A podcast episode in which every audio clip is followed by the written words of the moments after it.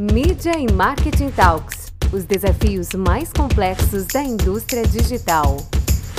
Bem-vindos ao novo episódio do Media e Marketing Talks os desafios mais complexos do ecossistema digital. Eu sou Ingrid Veronese, Sales Director da Consul Brasil, e nesse episódio de hoje a gente vai falar sobre os desafios de, e projetos de uma grande agência de publicidade. A agência de hoje é a Almap BBDO, e quem vai falar com a gente é o Brian Crowley, Head de Transformation da empresa. Boa tarde, tudo bem, Brian? Oi, Ingrid, muito bem, obrigado.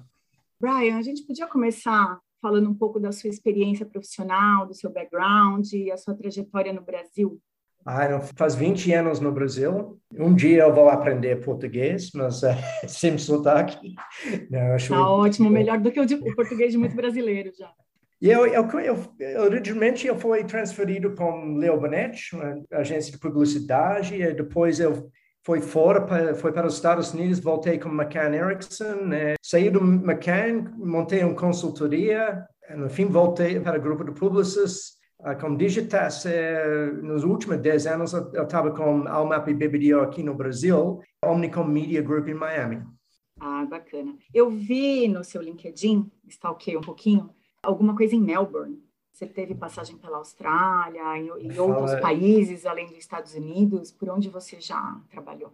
Esse período do ano eu tenho muitas saudades de Melbourne. Né? Eu, sou tenista é, aberto da Austrália. É, tenho é muito... um mega evento. É. é, mas é, eu tinha muita sorte. A publicidade me deu muita sorte de um, transferir um país para outro. Eu comecei em Melbourne, formei em, em marketing. É, sempre trabalhei nas agências de publicidade. É, como Leo Benetti, originalmente em Melbourne. Eu fui em Melbourne, Sydney, tirei um sabático de um ano.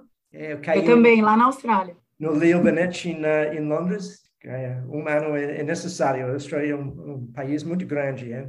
Foi para Londres no fim do sabático. Eu não queria voltar para a mesma cadeira, eu, eu tinha uma oferta de volta para o Leo Benetti em Sydney, mas é, em vez eu, eu caí no Leo Benetti em Singapura, que foi muito bom. Fiquei alguns anos em Singapura. Muito quente, né? Muito quente, muita umidade entre 90% e 100% durante o ano. A temperatura está igual o ano inteiro, mas é que variar entre inverno e verão é, é umidade. Um, foi um paraíso, mas eu adorei, mas recebi uma oferta de vir para cá, para o Brasil, para atender alguns clientes multinacionais, como Leo Benet mesmo. Fiquei quatro anos aqui Pois, eh, como eu falei, muita sorte. Eu, eu fui para os Estados Unidos com o grupo do Leonet, com Starcom, que é uma empresa de uh, especialista em mídia. Uh, mas eu tinha saudade do Brasil. É. Eu voltei, por coincidência, recebi uma oferta de um headhunter me encontrou em Los Angeles para volta para Rio de Janeiro para trabalhar numa can contra a Coca-Cola. É, o contra a Coca-Cola sempre foi icônico para ser muito avançado e muito proativo, muito bom para trabalhar. So, isso foi, nós voltamos para Rio e alguns anos no Rio, é, mas uh, infelizmente Rio depois you know, ele fica pequeno um mercado pequeno. Então, eu voltei para São Paulo com McCann Erickson, um, como eu falei, entrei no Alma em 2012, que 2012 e 2014 foi, foi um ano espetacular no Brasil, da indústria de publicidade. fiz muito bom trabalho lá. Eu estava na Alma há cinco anos, fui promovido para ser CEO da OMG na América Latina. So, eu estava baseado em Miami, mas morei no avião, basicamente. que me Imagina. salvou no fim foi a pandemia, porque... Um, Você teve que ficar baseado num lugar só. É, também as coisas complicadas, é, as coisas básicas de... Eu tinha um visto americano que eu precisava renovar durante a pandemia, é, o político lá estava complicando as coisas. Eu falei, ah, vamos voltar para São Paulo para ficar mais perto da família também. Você já constituiu família mesmo por aqui. É, eu peguei essa coisa latina, é, para ficar perto da família. Minha mãe me xinga, porque ela, eu estou no outro lado do mundo. Mas para a família latina, é, é, precisa ser perto. Né? Contato. Inclusive, isso é uma das coisas que mudou muito com a pandemia, né? A gente vai chegar lá também. Mas falando um pouco da UMAP, né, que é onde você está já há bastante tempo, e, e na UMAP especificamente no Brasil, Você podia falar também um pouquinho para a gente sobre como está a empresa, qual é o modelo de negócio? Eu suponho que nesse teu trajeto todo dentro da, da Almap já houve muitas mudanças, né? Você poderia falar um pouquinho delas para a gente? O Brasil, em particular, é um, um mercado atípico, é porque nós temos agências de full service uh, que, falando sobre esse modelo de ter criação e mídia no mesmo empresa, não existe lá fora. É, so, e não é comum fora do Brasil. É um modelo que era antigo, mas é engraçado que o mundo inteiro está olhando no Brasil como nós podemos integrar a parte da criação de conteúdo com mídia uma forma mais eficaz. É, o Almap sempre foi um, uma marca icônica sobre a criatividade, um DNA criatividade puro, com muito sucesso. Premiada. De, de premiada.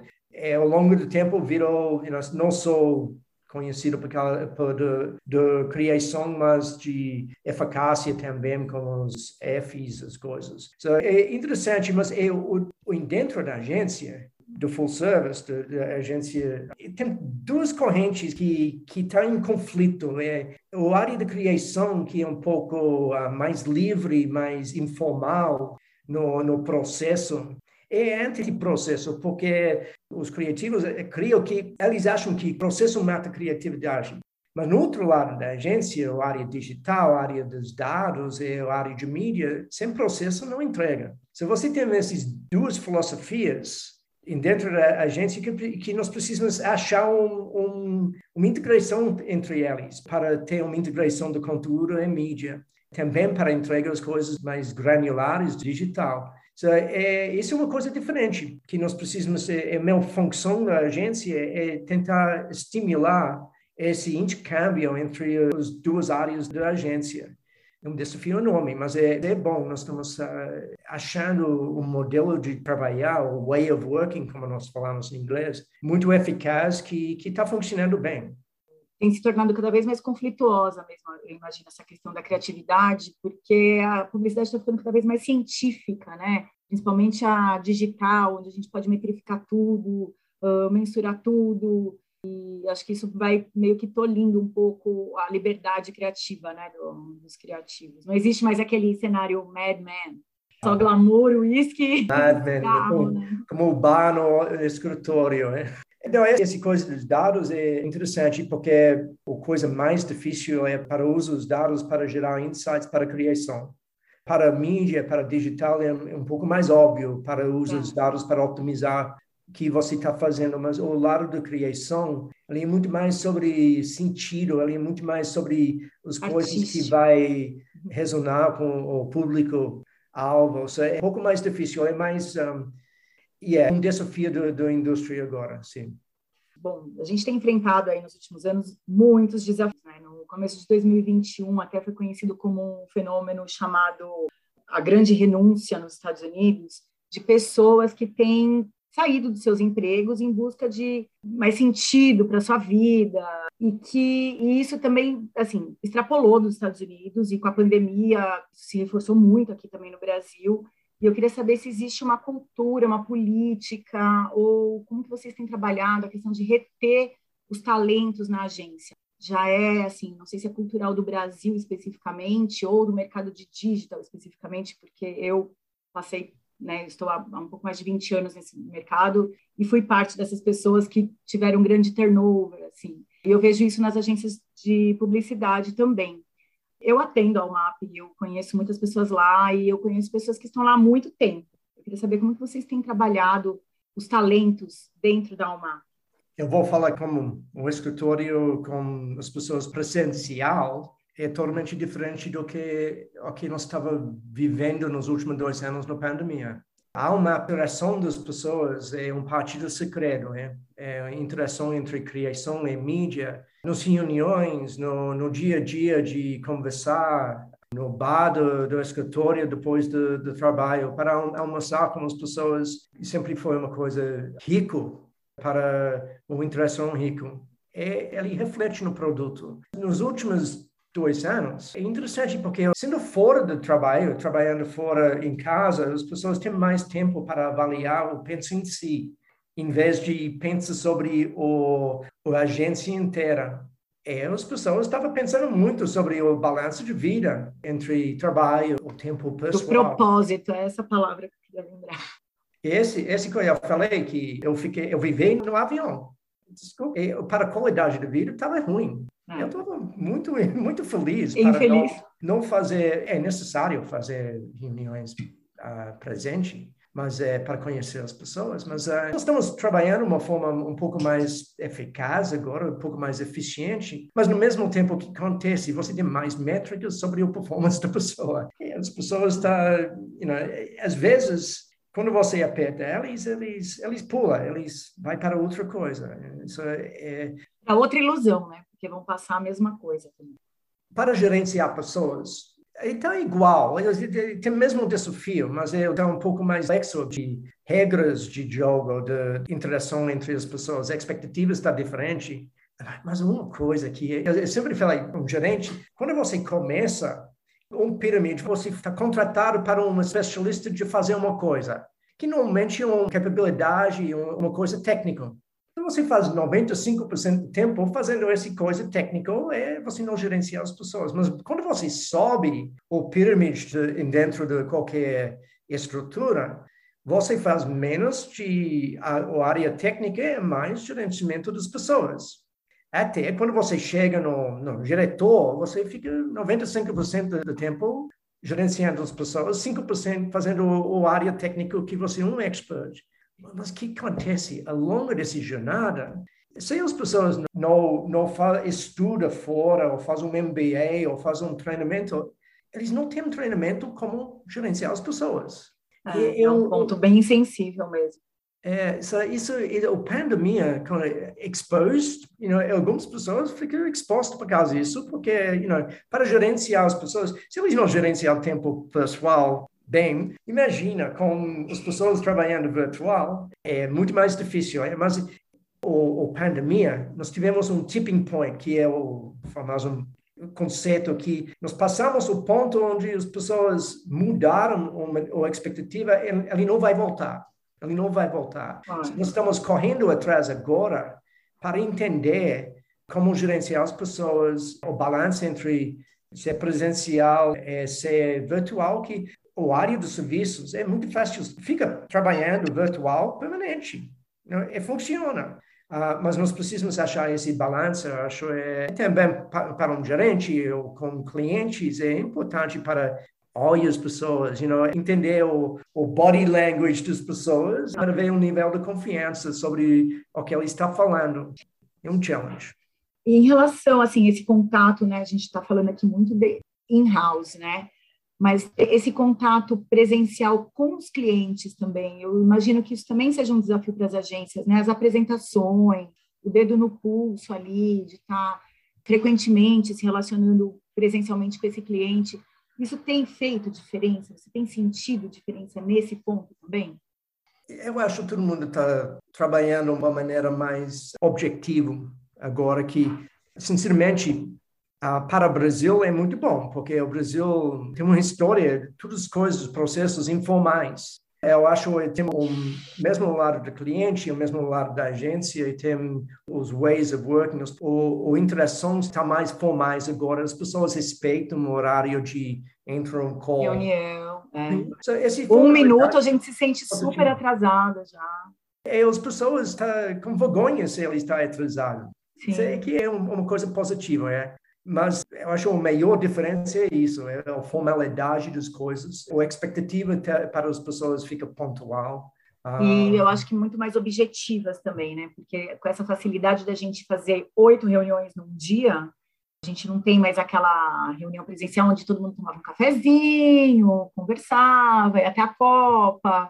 Então, agora eu acho que as reuniões estão mais objetivas, está funcionando. Eu, eu, senti assim na Cons, porque a gente também passou a ficar mais producente. Uh, acho que é um, um, contraponto é que o tempo que a gente passava no trânsito, as pessoas estão ganhando um pouco em qualidade de vida dentro de casa, talvez. Eu acho hum. que tem um pouco, em alguns pontos, um desequilíbrio, porque a gente acumula tarefas também dentro de casa, né? Eu tenho dois filhos, sinto isso. Mas, por outro lado, eu, agora que eles estão em aula, por exemplo, das sete da manhã até as nove da manhã, eu não, nunca tive duas horas do dia para mim. E agora, eventualmente, eu uso pelo menos uma, uma hora e meia para mim de manhã. E antes não, eu, eu já ficava no trânsito. Essa é uma conquista, acho, da qualidade de vida. Vamos ver como as empresas vão voltar. Eu estou pensando para indústrias, knowledge industries, é, algumas áreas do serviço que não faz sentido para ir para o escritório todos os dias. Mas vamos voltar. Vai ser mais um, quando nós precisamos do que ser escravo do trânsito, escravo de horário. Também, eu acho, gerente, nós temos mais confiança que as pessoas vão trabalhar agora sem esse, essa coisa rígida. Tem entregas, né? Já que as pessoas são maduras e prezam pelos seus empregos, né? É, mas é, acho que a questão do equilíbrio pode ser um ponto positivo. Eu sinto falta de ter contato presencial com as pessoas. A gente teve nas últimas semanas um encontro por semana, acho que foi super produtivo, mas tem funcionado bem também o home office como a gente nem imaginava que, que seria. Ainda sobre a pandemia e desafios, né? Porque esse é um tema que a gente não tem muito como fugir. A parte de, de treinamentos, uh, isso tem sido tranquilo? Tem tido impactos? Como está funcionando isso na Alma? Yeah, ou com mais mais pressão, como o, ta, nosso talento, nossas ferramentas pessoais, pensando mais sobre a carreira deles. You know, todo mundo está pensando sobre como eu posso avançar o, o carreira também, outra coisa que eu acho um, efeito positivo da pandemia, as empresas sabem que eles não, não podem só incentivizar pessoas com dinheiro. Não é sustentável para continuar de aumentar o salário. Clientes não querem pagar também. Você precisa uh, incentivizar as pessoas com outras coisas. O treinamento é uma coisa que o, mais formalidade da estrutura de treinamento é um, efeito positivo de pandemia também, porque as empresas sabem agora não pode dar, deixar treinamento para ser informal. Okay? Para dar um exemplo, é, historicamente, treinamento na área de mídia ou na área das agências foi treinamento do Google, treinamento de grupo de mídia. Uh, Estava mais reativo do, do que está acontecendo do que estruturado. So, o que está acontecendo agora? As empresas estão muito mais uh, conscientes que elas precisam criar uma maneira para gestar a carreira das pessoas e estruturar o treinamento para acompanhar as necessidades deles. Que é bom, é um efeito positivo também, porque você vai ter eh, uma equipe mais capaz, mais uh, trabalhando mais eficiente, mais eficaz. É, é, também pensando que eles, eles está crescendo, que é importante. Okay? Sim, Porque o minuto motivador. que você para de investir com o talento, vai para outra agência. É, é, é, nossa equipe, eu vou falar que uh, a UMAP sempre tinha talento de primeiro nível. You know? É, foi um, era um training ground das pessoas. Para a criação, é famoso para treinar os, os criativos. Era igual de mídia. Mas agora, as áreas que estão mais quentes, as áreas de dados, áreas de performance, que eu, nós precisamos fazer qualquer coisa para, um, reter essas pessoas, incentivizar eles, dois, retreinar ou complementar a equipe que, com esses skill sets também, de dados e performance, para mudar, para fazer mais coisas nessa área. O terceiro é para ter um berçário, literalmente, um incubador de, das pessoas que, que pode entra quando uma pessoa sai, porque as pessoas saem. E o turnover do ano passado, eu falo que eu acho que o nosso turnover na, na agência estava baixo em comparação da indústria, mas eu conheço agências onde o turnover estava 70, 80% das pessoas. Sim.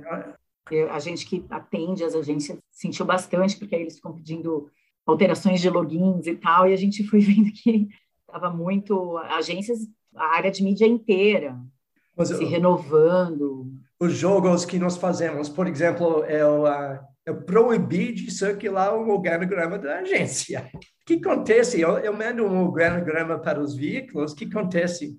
Eles chegam em outra agência e eles começaram a roubar nossas pessoas. Eu quero eles escondidos na casa. Organograma virou currículo. É, virou currículo, é, virou o bar. Meu novo LinkedIn. O evento de um fornecedor. Né? era porque era o as pessoas naturalmente, o, a parte do recruitment das pessoas no Brasil era muito informal na área de, de publicidade. Era boca a boca. Muito boca a boca, recomendação. As pessoas no eventos, no, no cabaret, das coisas. Próxima. No evento, o organograma virou a fonte das pessoas, né? Verdade, a gente não se encontra mais nos eventos. É, o LinkedIn, claro, o LinkedIn é bom também, mas quem sabe, o LinkedIn filtros, mas ele não é, não, não resolve o problema de recruitment na nossa área. Ele, para algumas áreas, outros... É como outros, os aplicativos de encontro. Exactly, well, sim. É. Não, você não vai conhecer, sentir a temperatura, o tom, é diferente. Mas uma coisa que you know, é, é, sei um desafio enorme para a nossa área de RH, que é, know, quem sofreu mais nesse período foi a área de RH, porque mesmo que eles precisam you know, ter novas regras de compliance, as regras de diversidade, uh, todo esse peso de treinamento, o peso de recruitment também para contratar pessoas. O que está acontecendo? É, é, é, claro que ele está retooling ou sendo treinado para fazer as coisas, mas é o cada dia o saída é para ter um parceria com um startup. E eu acho, no área de treinamento, talvez isso é plano B de tua carreira, mas é o Education Tech. É uma coisa, you know, uh, online training, as coisas que, que é fundamental para o futuro. Você não precisa ter uma estrutura de, de treinamento, gravar. Se você faz um treinamento, gravar ele, porque é fácil para gravar agora no Zoom ou Teams, é, é ter ele lá sob demanda. Acessível. É. Acessível para as pessoas. E também, quando uma pessoa entra na agência, para ter materiais lá para fazer uma induction, para eles entender o... Um onboarding. Mesmo que... Porque eles não, não estão indo para a agência. Eles não podem you know, perguntar para a pessoa ao lado dele you know, aonde está isso, como eu faço isso, you know. So precisa ter uh, mais coisas sob demanda e esse, e mais soft, esse, né, de se absorver também do que milhões de papéis e os treinamentos em vídeo são bem mais fáceis de para acessar, se acessar, acessar e a pessoa absorver. É, que também para mim, de novo, para pensando sobre you know, gerenciando uma, uma, uma agência, é bom porque você começar a ter consistência das coisas, uhum. você, você criando um sistema de trabalhar que não é comum no Brasil. É os grandes do Google, é Facebook, é os grandes empresas de General Electric, eles descobriram isso faz anos que, que eles precisam sistematizar é, para escalar o que ele está fazendo. Que o nosso problema sempre foi muito boutique, é solução uhum. à la carte para cada situação. É, é também depois de 20 anos, eu acho que eu tenho o direito para falar isso. Informalidade do Brasil, para fazer jeitinho, é inimigo do processo, é sistema. Hum. Mas o, o, problema é as coisas agora não escalável se nós te, não temos processos mais standard way of doing things, you know, é uma, uma padrão. Com certeza. É, inclusive, ainda nessa linha, né, são desafios operacionais. Mas existem ainda outros desafios que você também considera uh, típicos no Brasil, de regulamentações e, e, normas, enfim, mais, mais. Nossa, gente, agora vai ter que cortar isso, porque me fugiu a palavra. Mas mais rigoroso. Institucional, é. Temos as regras que nós nós crescemos com no Brasil de sempre é, aba, as regras do mercado, tudo está mudando. Um, também, you know, esse, esse coisa de nós falamos sobre dados é uma coisa super sensível, é porque é, no Brasil as pessoas falam, falam ah, tudo bem, é, privacidade, eles, eles não não estão no, no frente do pensamento, eles não não estão super conscientes sobre essas coisas, mas nossa, quando você veja abuso dos dados ao longo dos anos, eu, you know, sendo publicitário, falando com meus amigos, como nós estamos atacando eles, you know, para vender para eles, eles estavam assustados, eles não estavam conscientes para eles que é possível com os dados. Então, tem uma responsabilidade enorme. Você falou, as regras uh, de ignorância custa caro agora. Se você pisa no bola... E para toda uma cadeia, né? puxa para o cliente, para a agência, para a pessoa. Intermediário. É, mas é complexo, é porque you know, era muito fácil para fazer um campanha de mass media, bota o filme no TV Globo, é, ou uh, um duplo, ou, sorry, três duplos sequencial no, no Veja. Era muito mais fácil para fazer comunicação. Uh, mas agora, com a complexidade, nós, nós mudamos nessa era de comunicação massiva para mais segmentado por causa dos dados. Agora, é super complexo para as pessoas. É micro segmentado, né? Agora é cirúrgico. E cirúrgico é o com cada. Não, se você olha o que um, uma, o publicitário precisava estudar, you know, 15 anos atrás, comparando para agora, com todos os meios que está tá disponível, coisa que é muito engraçada. Hein? Você tem especializações verticais, meios verticais, social media, o vídeo, e também print, mídia exterior. Cada indústria tem um gíria próprio, né? A mesma coisa com uma palavra diferente, porque é também dentro da agência um dos desafios é isso. A taxonomia é complexa. Os caras digitais, voltando para o no início do século, os caras digitais criaram uma linguagem própria para defender a área, deles, a área deles. Tem muitas coisas mudando. No mesmo tempo, é, às vezes nós precisamos pensar, para pensar, falar, essa coisa é a mesma coisa que eu sei, como uma palavra diferente. Okay? Esse da, da complexidade que, que eu estava falando, que eu acho uma das funções da transformation é para tentar ter um, um discurso que todo mundo entende o que o outro está falando. É ter é, uma coisa, é, um, uma maneira para trabalhar que é democratizar a informação, não é para segmentar. Simplificar, não, não complicar, né? É, porque tem muitas coisas que, que não mudou. Parte do planejamento, claro que ele é mais segmentado, mas os fundamentais estão tá igual. Né? Uhum. Queria saber também se você pode compartilhar com a gente algum case de sucesso, assim, baseado nos dados, integrando como criação. O que, que você já vivenciou de um case de sucesso com essas integrações?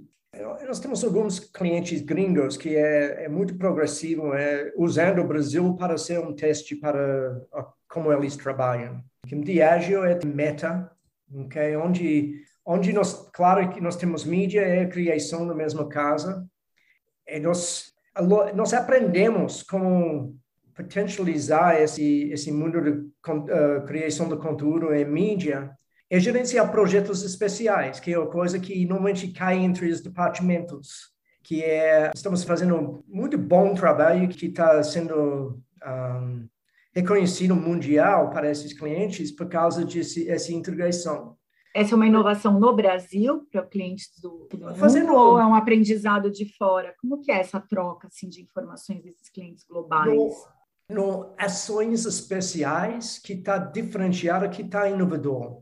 Um, CL, por exemplo, Diageo, nós conseguimos de fazer muitos formatos de mídia exterior inovador, porque nós estava trabalhando juntos. Nós fizemos um show de drones que eu nem imaginei que nós podíamos fazer no Brasil, mas nós, é, nós achamos um fornecedor para fazer, fez um, uma ação dos drones, gravaram ali.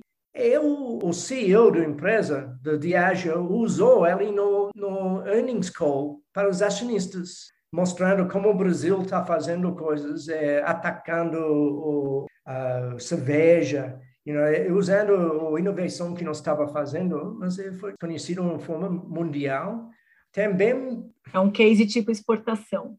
É isso, isso. É, mas também, o que aconteceu ao longo da pandemia, nós, toda parte de que era merchan nos programas de televisão, ele, ele virou uma febre de you know, as ações, as coisas que nós podíamos fazer dentro de reality shows, por, por exemplo, do Big Brother, uhum. ou dentro do esporte, ou, a interação entre a criação e a mídia para monta um projeto com o veículo ou como um terceiro, uh, o produtor, estava uh, hyper, you know, é, é estimulado por causa de realidade que nós temos no Brasil, porque não tinha uma empresa de mídia lutando contra a empresa de criação para para ego. E foi uhum. a melhor coisa para o cliente.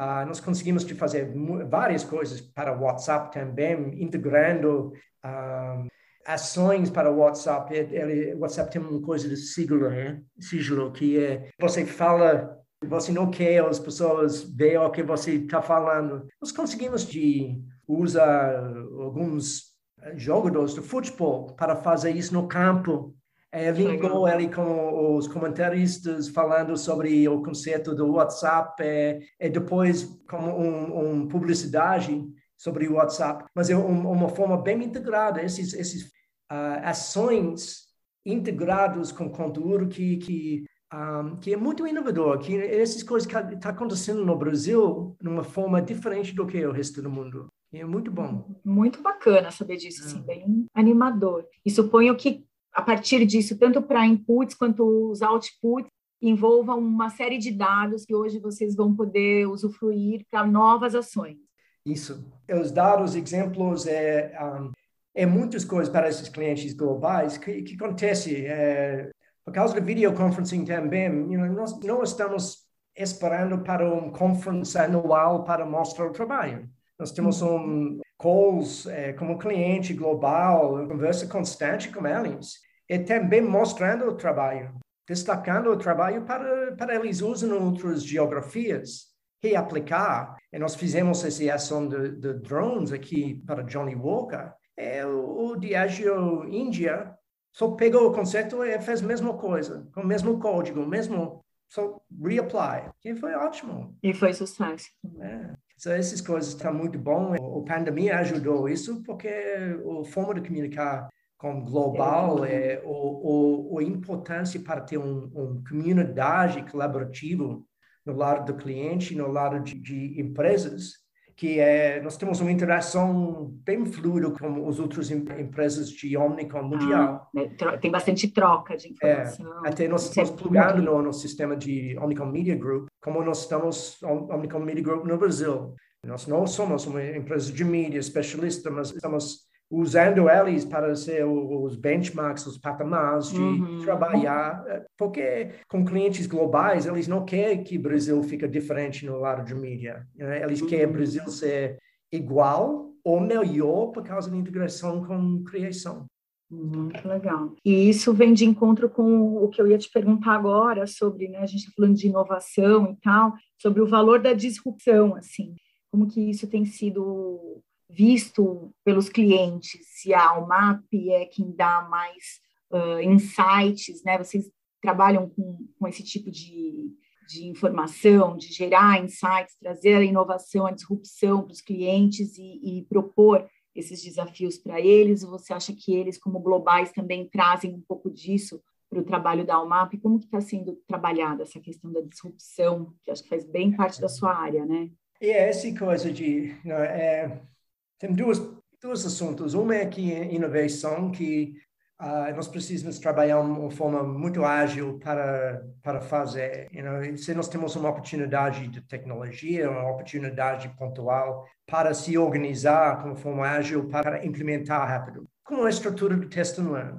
O outro lado é o parte de construir o prédio, né? que é o parte dos dados, onde nós estamos um caminho que demora anos e não vai terminar, que é o, o primeiro desafio, claro, é para organizar esses dados que é nós temos é, o data lake para os clientes onde nós estamos uh, temos taxonomia dos dados para organizar eles para visualizar para visualizar se ele é dashboards ou maneira para isso é, é ground zero isso é o começo do jogo só para organizar os dados eu vou falar, muitas empresas brasileiras ficam muito tempo tentando organizar os dados nos últimos anos. Porque é um bando de dados, não um banco de dados. É, não tem consistência, não tem, não tem disciplina no processo para fazer uma taxonomia uhum. organizado para para pôr os dados numa forma que você pode you know, visualizar. Só isso, a primeira etapa é isso, é. Uhum. E a segunda é para, quando você tem visualização, que eu acho muitas empresas agora estão nessa fase de, ah, oh, eu tenho dashboards.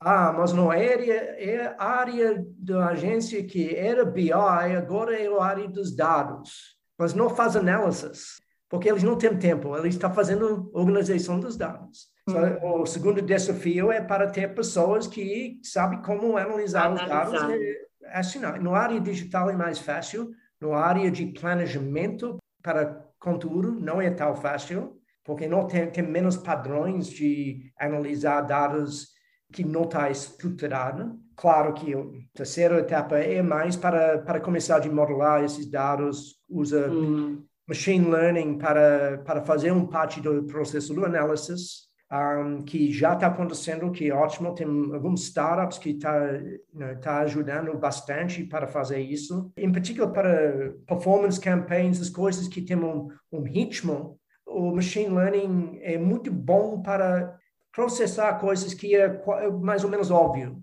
para agilizar o parte de análise. É claro que a próxima etapa é, vai ser o parte de AI, onde você tem mais coisas otimizadas, uhum. a parte do análise, o demanda para análise não vai sumir. Isso sempre precisa dessa coisa, intuição humana para interpretar os dados. Uhum. Ainda mais quando tem menções, ironias e tal, né? O Brasil é, usa muito também. Tudo discurso também sobre ajudar a capturar a maioria das pessoas, o que ele está fazendo. Mas aí sempre vai ter pessoas que, que, que não estão tá conectadas com o mesmo nível de, dos jovens, por exemplo. É, ou as pessoas em Brasil de, que, que não têm acesso à tecnologia ok? Ou não tem dinheiro para banda larga, ou you know, tem, so, sempre vai ter uma fusão entre os dados tradicionais, que é o panel data, as coisas, com os streaming dados de, de digital. So, isso é outro aprendizado no, no área de transformation, é para ter os dois falando para as pessoas entender. Eu tenho esses cursos para analisar os dados digitais que veio de streaming data. Eu também tenho os fontes tradicionais, que é o uh, que nós usamos para criar uma hipótese. Uhum. Okay? Essa é uma balança entre os dois. É, isso também tem a ver com o que eu te perguntar agora, que era sobre essa integração de processos e os meios. Né? A gente já falou aqui da, de que as coisas são as mesmas, mas mudam de nome, ficam mais complexas quando a gente vai falar de digital. É, mas hoje vocês estão trabalhando de alguma forma já dentro da agência dados integrados entre meios, isso é, um, acho que, um dos maiores desafios do mercado, né? É, as métricas para cada meio, as KPIs, uh, historicamente, estava muito tático, execucional. So, é, claro que nós temos necessidade para ter uh, métricas execucionais. É difícil para unificar essas métricas. Mas Os universos tá são, são diferentes, tudo é diferente. É, a natureza, you know, quando você assiste um vídeo, a mecânica está diferente do que lendo um jornal ou assistindo televisão. É, é, as, as métricas sempre vai ser um pouco diferente entre elas. Mas o que está acontecendo? Um, os grandes holding companies, né, uh, WPP, Publicis, Omnicom, que BBDO é um parte, OMG é um parte, IPG, é, tudo eles têm plataformas para planejar agora na área de mídia. Cada tem uma plataforma, um nome. Nossa plataforma é chamada Omni, ok? Agrega todas as ferramentas, agrega o pensamento dentro de um workflow, ok? Se você tem um processo dentro da ferramenta para trabalhar, tem muitas ferramentas plugando para o processo. So, o que está acontecendo? Nós temos mais ferramentas para planejar, para fazer uh, planejamento estratégico de mídia, uhum. ok? Para unificar o processo. Uma coisa bobo, ok? Mas é quando você fala sobre TV paga, quando você fala sobre TV uh, aberta, você fala sobre internet, ok? Você fala sobre OTT. Fala sobre OTT. TV virou uma coisa muito mais cada, complexa Cada tem uma métrica diferente, mas é engraçado, porque na área de mídia nós falamos sobre TRPs, nós falamos sobre reach, mas o que ele é é diferente para cada canal. Como você vai comparar TV com TV a cabo com outro meio se você tem universos diferentes? É o que é o reach? A definição do reach está diferente. Se eu entro na ferramenta do, do Facebook, ele vai mostrar o reach para o target próprio que você está usando dentro da ferramenta que é diferente do que a ferramenta de Globo, para comprar um spot no Globo. So, essas ferramentas, o que ele está fazendo, ele está unificando os cálculos de mídia para comparar os meios, é para optimizar entre os meios. Isso é uma coisa super importante, de uma forma consistente. Padronizar para tirar o, o mal da obra de área de planejar mídia, para ele ser mais, é, o que ele, ele facilitar. Em vez de fazer mil cálculos para mostrar o resultado de um plano de mídia, ele mostra, ele faz os cálculos para você e até ele faz uma optimização, fala que o que você está fazendo é a balança entre os meios e isso, isso vai dar um resultado melhor, ok? Fazendo mil cálculos, que é impossível para um humano fazer. O que está mudando é o mal da obra para construir um plano de mídia mudou para fazer opções.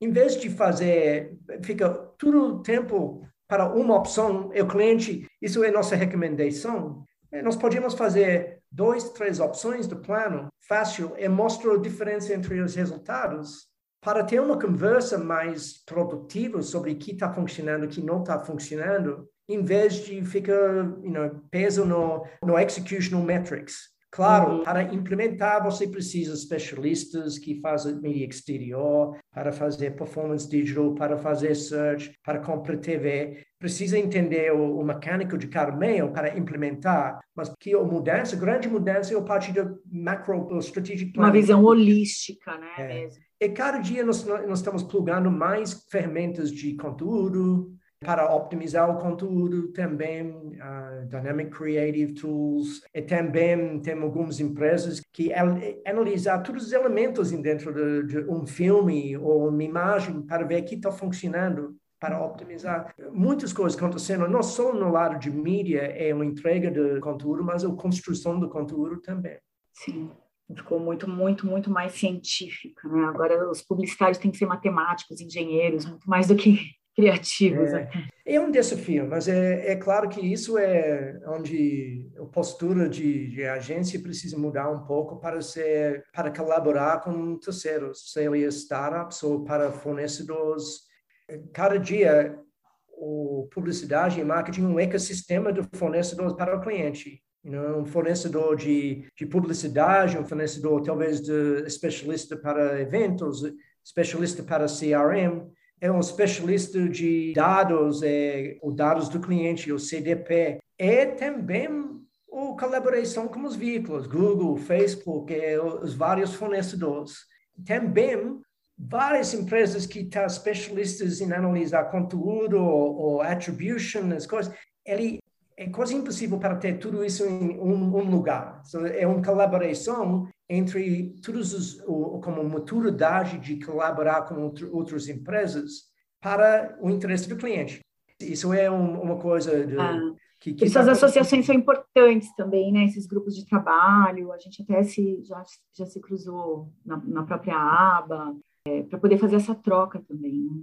É, eu, o movimento da aba esse ano foi muito interessante. Eu participei em alguns desses workgroups sobre you know, é como o futuro do mercado e nós precisamos repensar.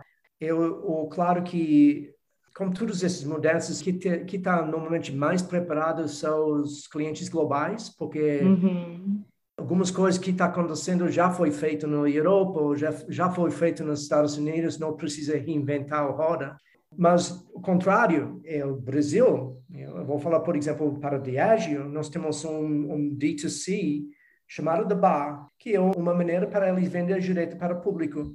O Brasil foi o primeiro país mundial para fazer isso. É tudo, o mundo inteiro está olhando o que nós estamos fazendo para reaplicar isso nos outros mercados.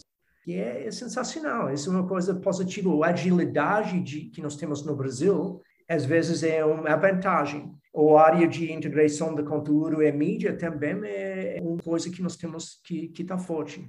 Claro que quando nós, nós, chegamos nos dados, as coisas, às vezes nós, tam, nós estamos um pouco mais imaturo porque nós não temos todas as ferramentas que eles têm nos Estados Unidos. Ah, e também não tem uma maturidade do mercado digital aqui, né? Na própria população, a, como você mesmo disse no início, a banda larga, os devices, né? Não estão na mão de tão bem distribuídos como nos o, Estados Unidos. E aí, por isso, a gente também polêmica. não consegue mensurar tão bem, e a gente fica meio que um quem nasceu primeiro, né? O ovo, a galinha. Uma polêmica. Quando o sistema de publicidade ou o sistema de coisas não está organizado, não está formalizado, Uh, quem tem uma organização normalmente tem uma vantagem. Né? Quem, quem foi muito, que investiu muito no Brasil foi Google para formar o pensamento. É, todo mundo seguiu o, o caminho de menos resistência.